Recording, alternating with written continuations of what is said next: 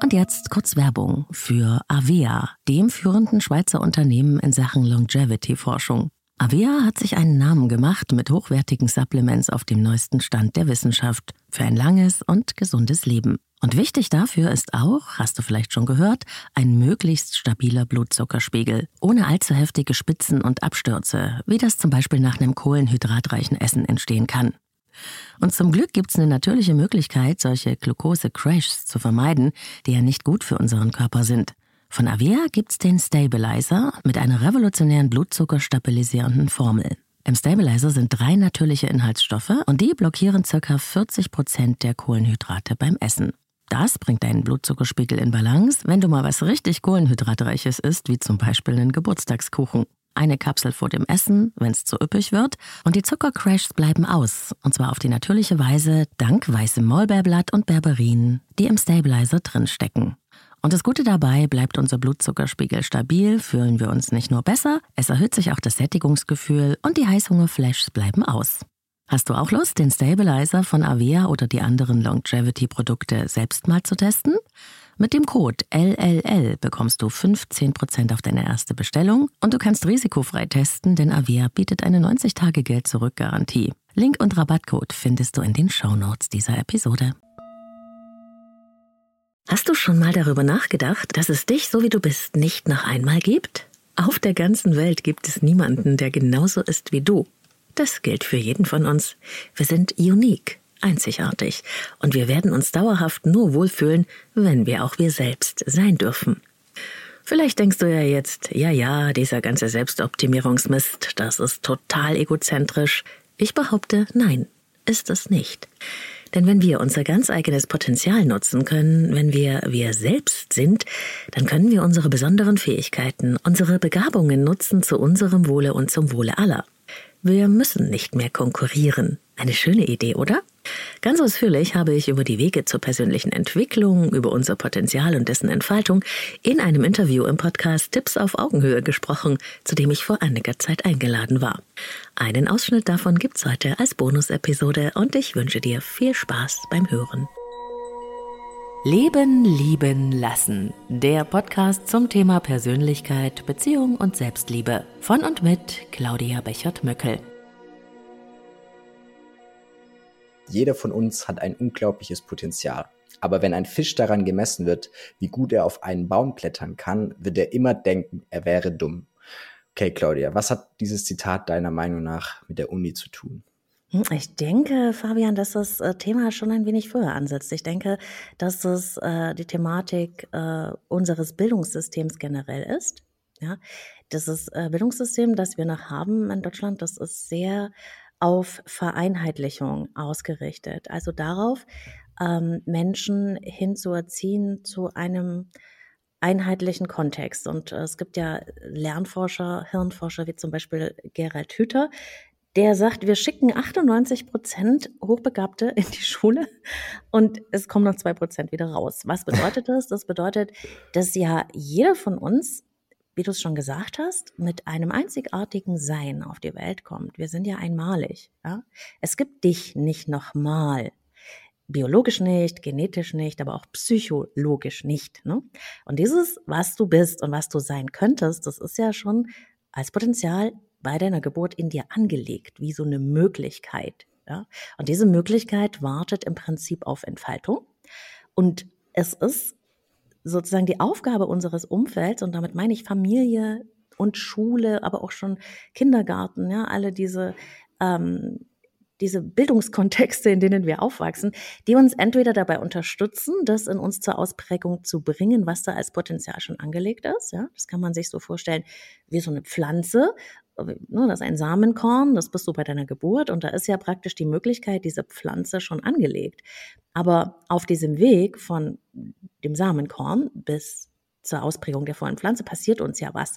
Und das ist eben Erziehung, Bildung, wie die Gesellschaft tickt. Und da werden eben nicht alle deine Äste und Triebe ausgeprägt, sondern nur bestimmte, nämlich die, ähm, die gewünscht sind und die gefordert und gefördert werden. Und das hängt eben sehr stark von dem Gesellschaftsbild ab und natürlich von dem Bildungssystem. Und das Bildungssystem unseres ist leider noch sehr oldschool. Das funktioniert nach einem alten Menschenbild, das, glaube ich, aus einer Generation vom alten Fritz stammt, wo es darum ging, Menschen eher zu vereinheitlichen, ja, weil das damals gesellschaftlich notwendig war, naja, dass die ein bisschen uniformierter waren, nicht nur wörtlich, ne, sondern eben auch sinnbildlich. Und unsere neue Welt, die mh, hm, zu der wir uns hinbewegen, wir stecken ja mitten in der digitalen Revolution. Ne? Unsere Welt verändert sich, die Arbeit verändert sich, das, die Gesellschaft verändert sich und zwar rasant. Die braucht nicht mehr diese normierten äh, Menschen, sondern die braucht eigentlich mehr uns in unserer Differenzierung. Und jetzt hinkt dieses Bildungssystem, das ja schon ganz klein ansetzt, irgendwie diese Veränderung, die stattfindet, total hinterher. Und so ne, funktioniert die Bildung in der Uni, aber auch schon in der Schule immer noch so, dass wir nicht diese Besonderheit fördern, die wir dann anschließend zu unserem Wohle und zum Wohle der Gesellschaft verwenden könnten, unsere Begeisterung, sondern wir verlangen von allen das Gleiche. Alle sollen das Gleiche machen. Das wird nach den gleichen Maßstäben bewertet, eben in gut oder schlecht. Und ähm, das geht ja dann nach der Schule in der Uni so weiter, dass Menschen mehr darauf getrimmt werden, was kriege ich denn da in meinen Klausuren äh, für eine Benotung und nicht, was bringe ich denn an Kreativität äh, hervor, was begeistert mich, wie kann ich das in Kontext setzen, wie kann ich damit was erschaffen. Ja. Ähm, aber was mir jetzt eigentlich als brennende Frage auf den Lippen liegt, ist dieses Thema, was du gerade so schön beschrieben hast mit den Bäumen und den Ästen, dass man sozusagen mhm. wie ein Baum wächst und verschiedene Äste, sage ich mal, dementsprechend ähm, ausbreitet und vielleicht auf der einen Seite mehr wächst wie auf der anderen. Aber um jetzt einfach das bildlich ähm, weiter fortzuführen, die Frage, was schaffe ich denn oder wie schaffe ich es denn zum Beispiel, mich auch einfach, sage ich mal, als Baum so zu entwickeln, dass ich überall auf allen Seiten Äste und Blätter habe und auch nach oben wachse und nicht nur zum Beispiel zu einer Seite ganz stark? Oder wie schaffe ich es dann sozusagen, meine ganze Potenziale oder meine Stärken dementsprechend auch rauszufinden, trotz dieser, sage ich mal, generalistischen Bildungserziehung? Das ist eine super Frage. Ähm, und das kann man sich so vorstellen, das, was in uns als Möglichkeit angelegt ist. Also dieses, wie wir in unserem Wesenskern eigentlich sind oder wenn du gläubig bist, wie Gott dich gemeint hat, ja, das geht nicht mehr weg. Also das heißt, diese Möglichkeit bleibt in dir erhalten und die ruft dich auch immer wieder im Laufe deines Lebens, nämlich ähm, das sind die Sachen, die Begeisterung in dir auslösen. Ja? Also das, was zu uns gehört, was unseren Wesenskern prägt, unsere Eigenheit, unsere Individualität, das fühlt sich oft leicht an, stimmig, da zieht's uns hin, da klopft es immer wieder bei uns an. Das sind Themen, die uns begeistern. Und wenn man das sozusagen als Radar dafür nimmt, ähm, wer bin ich denn eigentlich wirklich und hat Lust, das zu entdecken, dann ist es ganz banal gesagt so, dass du eigentlich deiner Begeisterung und deiner Freude folgen musst. Deswegen äh, sagen ja auch die Hirnforscher, oder die Lernforscher, dass äh, Lernen eigentlich in uns genetisch angelegt ist und das hat sehr viel mit Freude und Begeisterung zu tun. Ähm, und leider wird uns ja eben diese Freude oft aberzogen, ne? sondern du musst die Sachen lernen, die du lernen musst. Und die anderen, für die du dich vielleicht interessierst als Kind, wie Zocken oder Sport hm. oder sonst irgendwas, das sollst du dann nicht machen, weil das ist nicht gut. Hm, und so geht eben die Freude weg, aber diese Freude klopft immer wieder an. Also die sucht dich im Laufe deines Lebens. Und wenn du nicht anfängst, diese Esse, die da praktisch abgeschnitten wurden oder gar nicht entfaltet worden sind, die noch zu entfalten. Denn das können wir bis an unser Lebensende. Ja? Wenn du das nicht machst, bleibst du traurig. Du bleibst irgendwie von dir entfernt, weil du innerlich das Gefühl hast, irgendwas fehlt mir. Und ich habe tatsächlich immer wieder Klienten, auch sehr erfolgreiche, die sagen mir, aber Claudia, ich guck mal, ich habe all das geschafft. Ich habe das Haus, die Firma, die. Warum bin ich nicht froh? Ja, warum sind sie nicht froh? Weil ihnen jemand erzählt hat, du wirst froh, wenn du das und das und das und das geschafft hast. Und das ist ja dieses alte Modell, das heute keiner mehr von uns will. Wir wollen Erfüllung finden. Und das klingt natürlich sehr anspruchsvoll. Vor 100 Jahren hat niemand gesagt, ich will mit meiner Arbeit oder meinem Studium Erfüllung finden. Da ging es nur darum, ist das vernünftig, ist das sicher? Ne? sichert mir das meinen Lebensunterhalt. Aber heute ist es anders. Wir sind auf der Bedürfnispyramide so weit oben, dass wir die Grundbedürfnisse gedeckt haben. Wir leben relativ sicher. Sogar die armen Menschen, bis auf wenige, leben bei uns relativ sicher im Vergleich zum Rest der Welt, ja, wenn man das so sieht. Und dadurch haben wir dann auf der Bedürfnispyramide ein Streben nach Sinn und Erfüllung. Das ist in unserem Menschsein angelegt. Das ist also kein First World Problem, wo man sagt, na ja, in Afrika hungern die Kinder, ne? Das stimmt. Aber das ändert nichts daran, dass du in diesem westlichen Land lebend es dir relativ gut geht und du ein Bedürfnis hast, dich auszuprobieren, selbstwirksam zu sein, Sinn und Erfülltheit zu finden in dem, was du tust. Ja, und ich glaube, auf eine Art ist es irgendwie ein Luxus zu sagen, hey, okay, will keiner von uns, ne, keiner in Anführungszeichen muss hier ums Überleben kämpfen, sondern man kann sich dieser Aufgabe stellen, sich selbst zu entdecken und sowas. Und ich glaube, dass es auch eine große Herausforderung ist. Und ich finde, was bei dieser Frage oft ähm, so in den Hintergrund kommt, ist, dass die Suche danach auch schon sehr viel Spaß macht. Mhm. Du hast gerade das Beispiel mit dem Zocken genannt zum Beispiel. Ich finde, beim Zocken oder sowas, da würde mich eine Sache noch kurz interessieren und zwar, ähm, woher weiß ich, ob jetzt mich was begeistert im Sinne von, hey, okay, da ist jetzt wirklich mein Potenzial drin oder es ist gerade in dem Moment, ich nenne es jetzt mal so ein bisschen, ja, leichte Kost, easy Entertainment, da kann ich abschalten. Hm. Also ja, es klingt, verstehe die Frage absolut. Es ist ein deutlicher Unterschied zwischen einer Kompensationsstrategie, wenn ich mich praktisch ablenken will, weil ich mich irgendwie nicht okay fühle, ja, dann kann ich mich betäuben. Das kann ich aber auch mit, mit Alkohol, mit, weiß ich nicht, Serien angucken und sonst irgendwas, ja.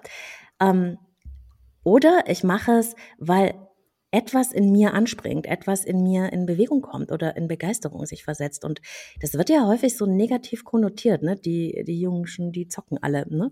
Aber mhm. ehrlich gesagt habe ich festgestellt bei meinem Sohn, dass tatsächlich da auch sehr viele Skills trainiert werden. Ne? Zum Beispiel die Schnelligkeit der Reaktion oder dass in den Chats dann ähm, sehr viel ähm, Kommunikation und Interaktion stattfindet. Und das ähm, hat natürlich auch eine Befähigung oder eine Begeisterung, die da drin steckt. Und oft ist es auch gar nicht nur die Sache, die man tut, sondern was ist denn die Essenz von dieser Sache? Was begeistert mich denn im Kern daran? Und kann ich dieses, was mich da begeistert, wenn ich das rausgefunden habe, was die Essenz ist, kann ich das vielleicht auch woanders finden, ja? Ja, das ist ein sehr guter Punkt. Ich finde, dieses, man lernt, wenn man eine Sache gut kann, dann kann man nicht nur diese Sache gut, sondern es, alles ist ja irgendwie was sehr Komplexes. Also, zum Beispiel nehmen wir vielleicht das mit das gängigste Beispiel für irgendwelche Jungs, dass man die sagen, hey, sie kicken unfassbar gerne. Mhm. Ich glaube, wenn du gerne kickst, du hast eine gute Koordination. So, mhm. ähm, der, dein Fuß hat ein sehr gutes Gefühl. Gleichzeitig bist du teamfähig. Gleichzeitig nimmst du deine Rolle ein. Gleichzeitig ähm, wird es vielleicht sowas wie, ich nenne es jetzt mal Strategie trainiert, weil ein Fußballspiel eben nicht nur den Ball kicken ist, sondern es hat auch ein Ziel. Deine Anpassungsfähigkeit an eine Situation, nämlich die Gegner, wird trainiert. Und das finde ich ist was, wo man wirklich auch mal für sich selber stolz drauf sein kann oder auch mal sich selber überlegen kann, wenn, was es heißt, wenn du gut bist in was auch immer du gut bist. Und sei es sowas wie, du bist gut im Fitnessstudio jetzt, mhm. dann könnte das sein, hey, du hast eine krasse Disziplin, nur so funktioniert das Ganze. Und so gibt's immer diesen Metaskill. Und ich finde, dieser Metaskill, der ist ein bisschen versteckt, aber auch was, was sehr, sehr hart beachtet werden darf.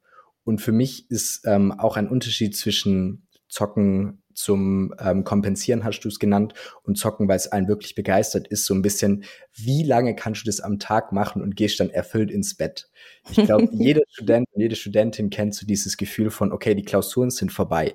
Jetzt hat man irgendwie, man nimmt sich eine Woche frei und da erholt man sich und die ersten zwei Tage werden irgendwie nichts geplant und dann ist es, ich finde, für zwei Stunden ist es sehr cool, Netflix zu schauen und danach kommt dieses Gefühl von, dann ist irgendwie die Serie, die Folge ist vorbei, der Bildschirm wird kurz schwarz und man sieht sich selber im, in, in seinem Bildschirm gespiegelt und man denkt sich so, ja, okay. Lernen, ich finde danach wirklich, habe ich teilweise gedacht, Lernen war schon auch cool, weil da wusste ich, wieso ich aufstehen muss. Absolut, Fabian. So und du, du sagst noch was ganz anderes Tolles, nämlich, da steckt noch was ganz Tolles drin. Wir sind so von Pflichten vereinnahmt, ne, dass wir, oder dass viele Menschen gar nicht auf die Idee kommen, das Gefühl zu spüren, was will ich denn eigentlich? Und wenn du dann zwei Stunden da drum gehangen hast, dann kommt nämlich dieses, okay, und was will ich denn jetzt eigentlich? Weil das muss mal weg ist. Ja, und dieses, dieser Switch, ja, von von Muss zu Will, das ändert alles, weil dann kommst du in deine Selbstbestimmtheit und dann fragst du dich nämlich, für was will ich denn eigentlich losgehen? Und vielleicht kennst du das äh, Golden Circle Prinzip von äh, Simon Sinek, ne?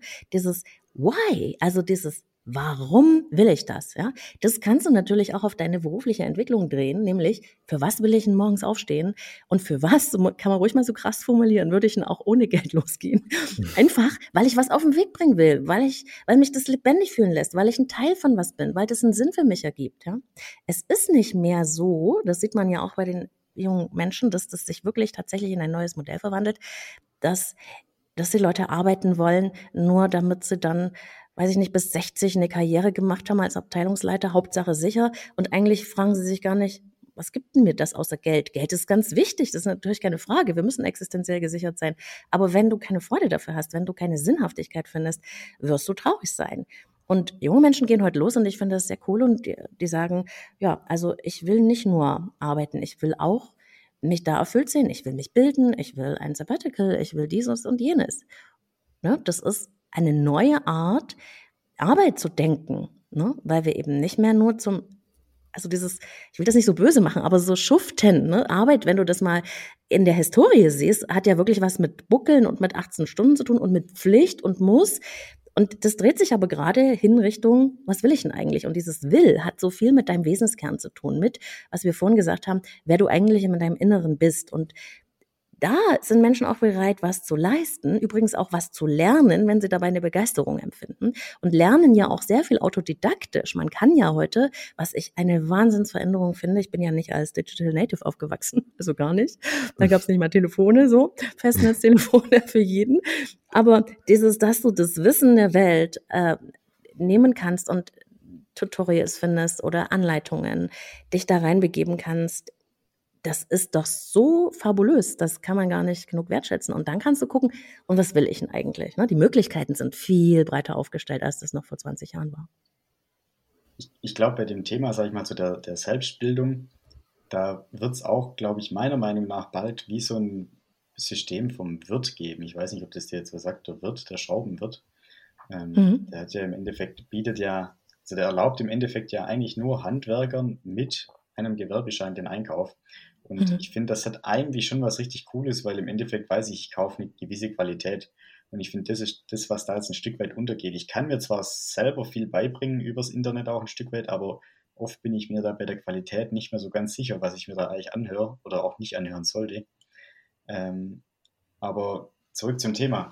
Was ich dich noch fragen wollte, du hast jetzt gerade noch mal so beschrieben, im Endeffekt, meine Oma wird sich im Grab rumdrehen, wenn ich dir jetzt erklären müsste, was ein Sabbatical ist, glaube ich. Meine mhm. Oma wird sich im Grab umdrehen, wenn ich da sage, ich habe einen Sieben-Stunden-Tag, ja, sozusagen bei der Arbeit.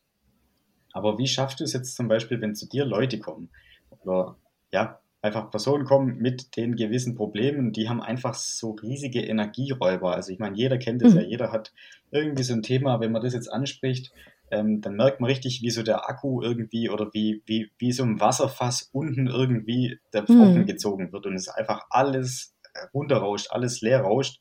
Und so eine halbe Stunde nach diesem Thema ist man einfach komplett leer und fühlt sich auch so kraftlos, machtlos oder wie man das beschreiben möchte von, vom Gefühl her.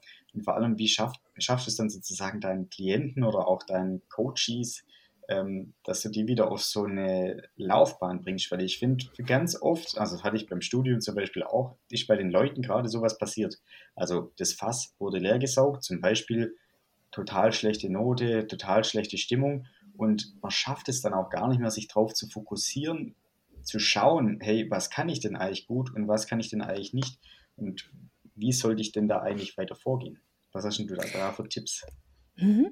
Also Tipps pauschal äh, habe ich generell nicht, weil das ist super individuell und das arbeite ich mit jedem Klienten einzeln, weiß wirklich, ähm, man das nicht verallgemeinern kann. Aber grundsätzlich kann man sagen, dass wir ja einen Energiehaushalt haben, ne? so wie du das gerade schon beschrieben hast. Und ich stelle mir das immer so vor, wir haben jeden Tag eine Handvoll Energie. Ne? Und dann ist die Frage, wenn man da so die Hand aufhält, da stellt man sich vor, da hat man die Handvoll Energie, läuft mir die zwischen den Fingern durch und wird sozusagen fremdbestimmt von mir weggenommen und ich lasse das auch da fließen oder entscheide ich, wohin ich die Energie kanalisiere. Und dann mache ich tatsächlich mit meinen Klienten und Klientinnen so ein Energie, ähm, ja, ein, ein Energiebild, könnte man sagen, ne? dass du dir mal vorstellen kannst, wenn du einen Kreis auf ein Blatt malst und das bist du und dann malst du verschiedene Lebensbereiche drumrum, dein Job, deine Beziehung, deine Freunde, deine Familie, deine Hobbys, was auch immer in deinem Leben eine Präsenz hat, ja. Und dann malst du mal von dir ausgehend rote Pfeile zu diesen Bereichen. Das ist die Energie, die aus der, die du, die du hineingibst in etwas oder die dir dort abgenommen wird oder wenn du sagst Energieräuber, hm, die jemand von dir absaugt. Ja, es gibt ja Menschen, mit denen bist du zusammen und irgendwie fühlst du dich hinterher immer leer. Dann passt das irgendwie scheinbar nicht so richtig. Bist du dann immer mit diesen Menschen zusammen, dann ist es ja irgendwie auch in deiner Verantwortung, dafür zu sorgen, dass dort eben der Energieabfluss eingedämmt wird oder begrenzt wird. So, wenn du also verschiedene dicke und dünne rote Pfeile gemalt hast und dann kannst du gucken, was kommt denn von diesen Bereichen zu mir zurück? Und dann malst du grüne Pfeile, zu dir zurück. Und dann kannst du feststellen, wohin deine Energie abfließt. Wenn du zum Beispiel in einem Job, weil das ist ja so ein bisschen das Thema, ähm, sehr viel Energie hineingibst, sehr viel Engagement, sehr viel von deiner Kraft, von deinen Ideen, von deiner Kreativität, von deiner Zeit, was ja auch eine Ressource und eine Energie ist, und dann gibst du das hinein. Und es kommt aber vielleicht nur ein Drittel zurück. Dann wirst du dort auf Dauer einen riesen Verlust erleiden. Und wenn du den in anderen Bereichen deines Lebens kompensieren kannst, weil dort aus deinem Leben, aus deiner Beziehung, Familie, was auch immer, sehr viel Energie zu dir fließt, dann hast du sozusagen ein Gleichgewicht. Wenn das in verschiedenen Bereichen auf Dauer und je länger das dauert, umso schwieriger ist es auszuhalten, ein Ungleichgewicht ist, dann wirst du traurig und leer, weil du bist zuständig dafür, dass deine Energiereserven wieder aufgefüllt werden. Und natürlich haben wir oft das Gefühl, ja, fremdbestimmt zu sein. Also, das ist jetzt, weil dieser Mensch das macht, der Chef dieses macht und das nicht so richtig passt. Am Ende arbeite ich mit meinen Klienten daran, um deine Frage zu beantworten, in die Selbstwirksamkeit zu kommen. Also zu gucken, was kann ich denn konkret tun, um mit meiner Energie so zu haushalten, dass ich damit halbwegs erfüllt bin. Und das heißt nicht, da springe ich den ganzen Tag umher und sehe nur rosa Wolken und alles ist immer fein, sondern das heißt, ich ermächtige mich, ähm, die Verantwortung zu übernehmen und mir auch zu erlauben, Nein zu sagen, Dinge zu beenden, neu zu wählen und neu zu denken. Und äh, was den Job anbetrifft, dieses, äh, dass wir etwas studieren oder lernen und das dann bis 100 Jahre machen, das gibt's eigentlich so nicht mehr, sondern das darf sich auch, wer das möchte, kann das machen, aber es darf sich auch im Laufe des Lebens ändern, weil du dich ja auch entwickelst. Die Entwicklung hört praktisch nie auf.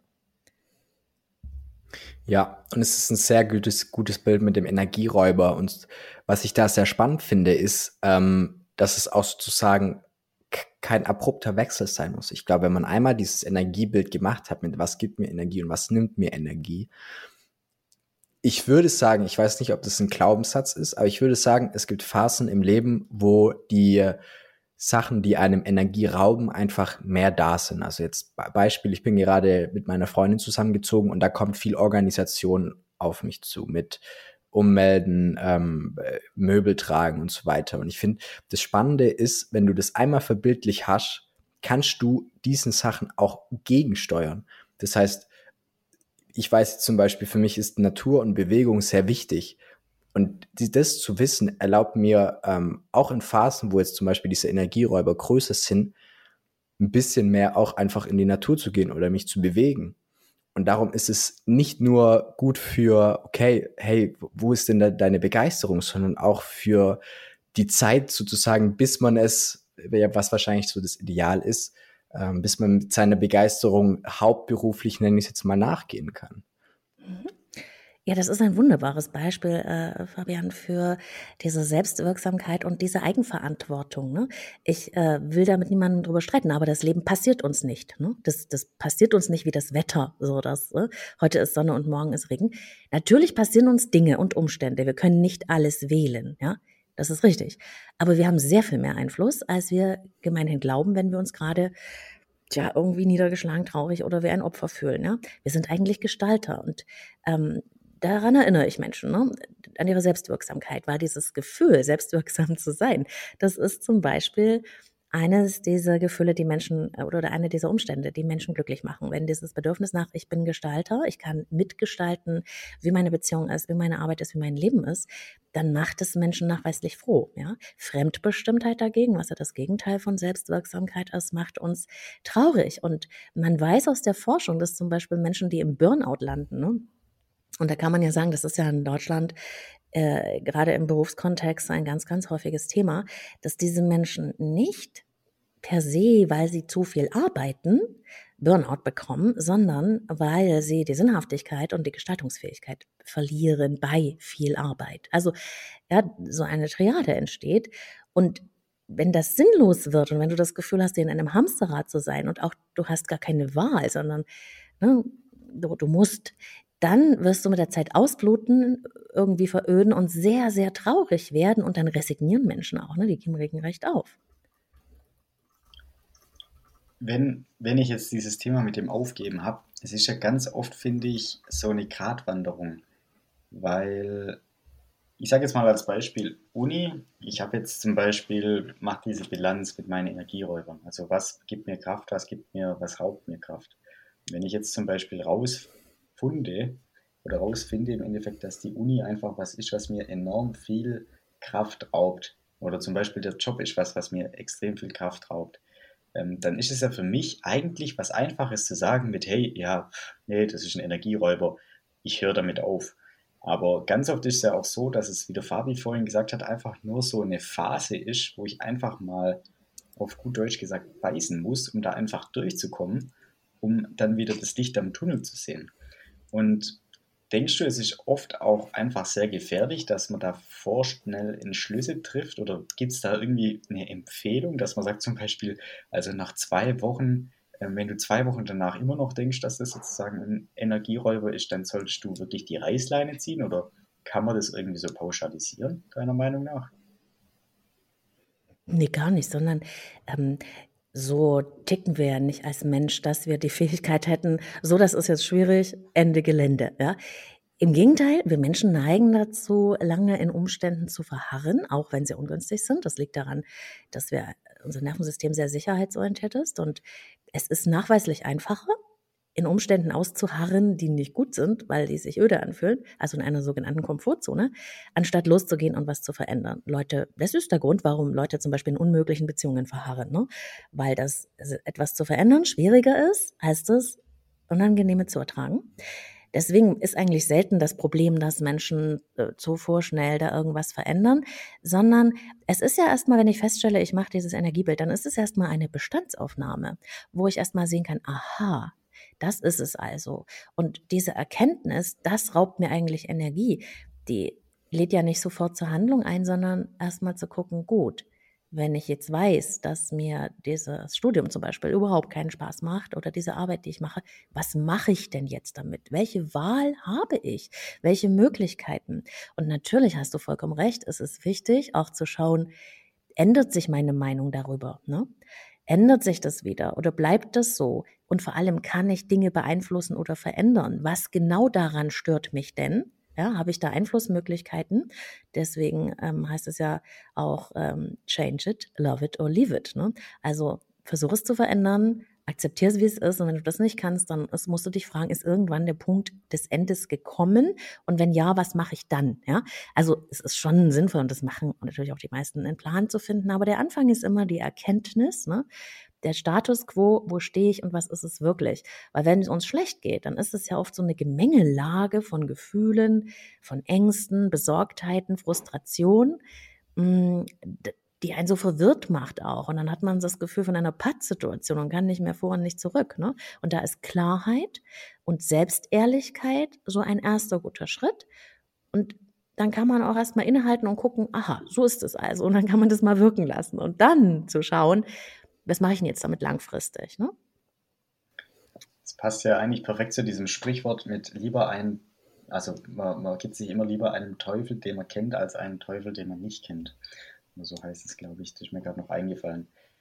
Ähm, ich habe noch eine Frage zu, zu diesem Thema nochmal Energieräuber. Was ist denn so deiner Meinung nach der Trend der heutigen Zeit, was, was heute ist oder Stand heute einfach so der typische Energieräuber ist bei Leuten, mit denen du sprichst? Ähm, muss man ein bisschen differenziert betrachten. Hm, was mir auffällt, ist, dass wir eigentlich in einem der reichsten Länder der Welt leben und die Menschen eigentlich insgesamt ziemlich traurig sind. Wie viele Leute siehst du da draußen, die so ein bisschen Fröhlichkeit oder Begeisterung ausstrahlen? Es fällt einem direkt auf, wenn es so ist. Ne? Und ähm, deshalb, wo es allen ziemlich gut geht, ist schon komisch. Also einer der Energieräuber ist auf jeden Fall ein Job, der dich sehr unzufrieden macht, weil du dort viel Zeit verbringst. Und nun sind wir ja wenn man das so sagen kann, als Nation oder in unserem, was in der Gesellschaft wichtige Werte sind, ist ja schon diese Beständigkeit und dieses, diese sogenannte Disziplin. Das ist schon was, ne, was über Generationen so ein bisschen hm, sozialisiert wurde. Und das sorgt natürlich zum Beispiel da, das, dafür, dass Leute nicht gern Veränderungen mögen. Ne? Auch in der Jobwelt, die verändert sich ja auch automatisch durch die Digitalisierung. Aber was machen wir in Deutschland? Wir behalten lieber die Verwaltungsjobs, damit niemand arbeitslos wird, anstatt uns dieser digitalen Revolution zu stellen. Also diese Dinge, Veränderungen nicht anzugehen, obwohl dein Leben dich dazu einlädt, zum Beispiel in deinem Job, sind ein Thema. Ähm, ein anderer großer Energieräuber, mit dem ich natürlich viel, viel mehr zu tun habe, sind die Beziehungen. Ja? Beziehungen, ähm, das ist ja sowas wie ein emotionales Zuhause. Und wenn du dich da sehr unglücklich fühlst, dann saugt das natürlich unglaublich viel Kraft ab. Und ähm, gerade so in dem mittleren Alter, ne, dann leben Menschen oft wirklich in Zweckbeziehungen. Also die sind da nicht mehr froh, aber die machen das, weil die Angst haben, alleine zu sein oder weil sie es eben schon immer so machen und die dürfen das natürlich auch. Aber es ist so ein bisschen wie mit dieser Veränderung in der Arbeitswelt. Wir haben halt heute andere Ansprüche. Ne? Wir ähm, wir leben nicht mehr nur in Beziehungen, weil man das so macht oder weil das Sicherheit verspricht, sondern Frauen können ja heute, ne, wenn man an eine heterosexuelle Beziehung denkt, genauso selbstständig leben wie Männer. Wir müssen also nicht mehr die Funktionalität aufrechterhalten um des Zweckes willen. Und trotzdem wollen wir Sicherheit, ist ja auch ganz natürlich. Aber wir wollen eben auch Lebendigkeit. Wir wollen nicht nur, dass es besteht, die Beziehung. Wir wollen Lebendigkeit. Im Job wollen wir nicht nur Geld verdienen, wir wollen auch Sinn und Wirksamkeit. Wir wollen gesehen werden und Einfluss nehmen. Ne? Und das, da diese Ansprüche bestehen, kommen halt auch mehr Belastungen dazu, weil wenn das dir dann fehlt, dann leidest du. Ich finde auch bei dem Thema Beziehung sehr wichtig, also natürlich ist nur eine Paarbeziehung die wahrscheinlich intimste, die man in dem Alter hat, so mit dem, sagen wir mal, um die 20, 30.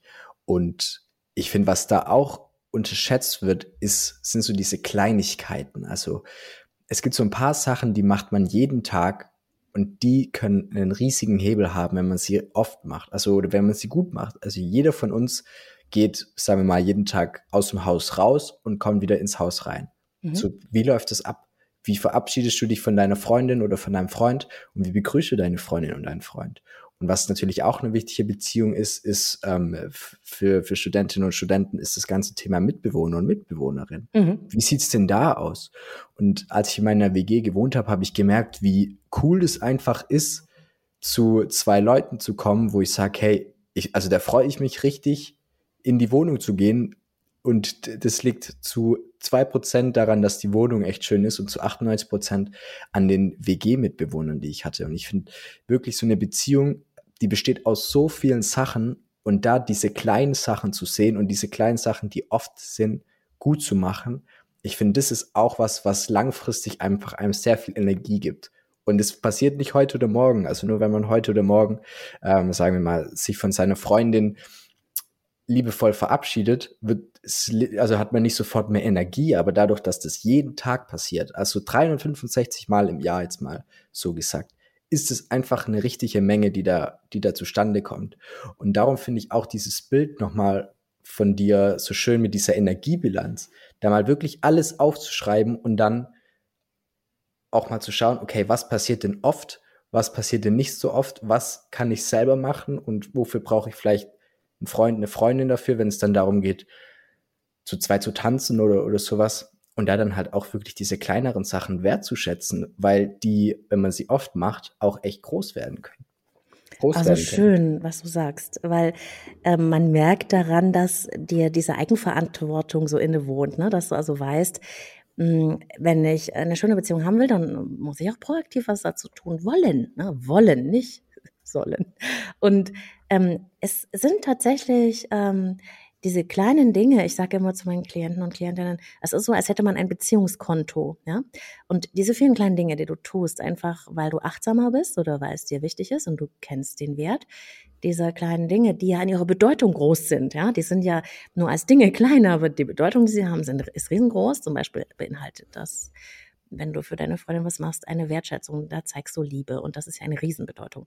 Und damit zahlst du quasi was auf das Beziehungskonto ein. Ja?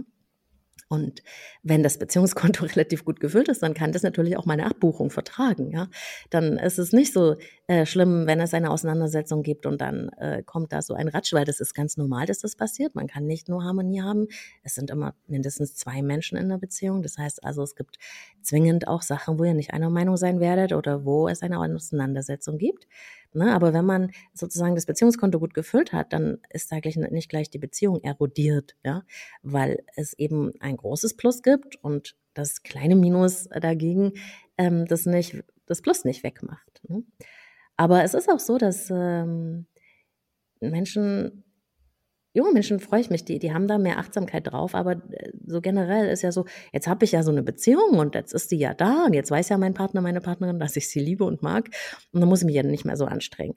Ja, anstrengen ist auch nicht so gut, aber was Aktives zu tun, dass diese Beziehung auch lebendig bleibt, das, ohne das stirbt die weg. Ich sage immer, Beziehung ist wie so eine ähm, kleine Pflanze, ja, wenn du die nicht gehst, ähm, und mit Aufmerksamkeit bedenkst, wenn du die immer niederlatschst, dann ist sie irgendwann verschüttet und, und tot. Also dann, die Beziehung existiert nicht, weil man sie mal hergestellt hat, sondern die ist lebendig. Das ist ein lebendiger Prozess, so eine Beziehung, die braucht immer wieder äh, Zuwendung und Aufmerksamkeit, ja.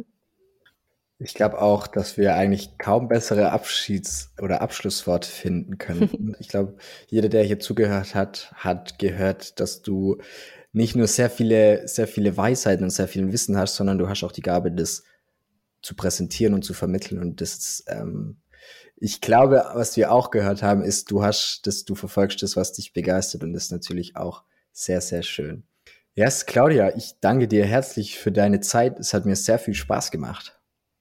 Ich danke euch, ihr beiden, sehr, sehr schön eingeladen worden zu sein und äh, ein super schönes Gespräch. Vielen, vielen herzlichen Dank. Wirklich sehr, sehr, sehr gerne.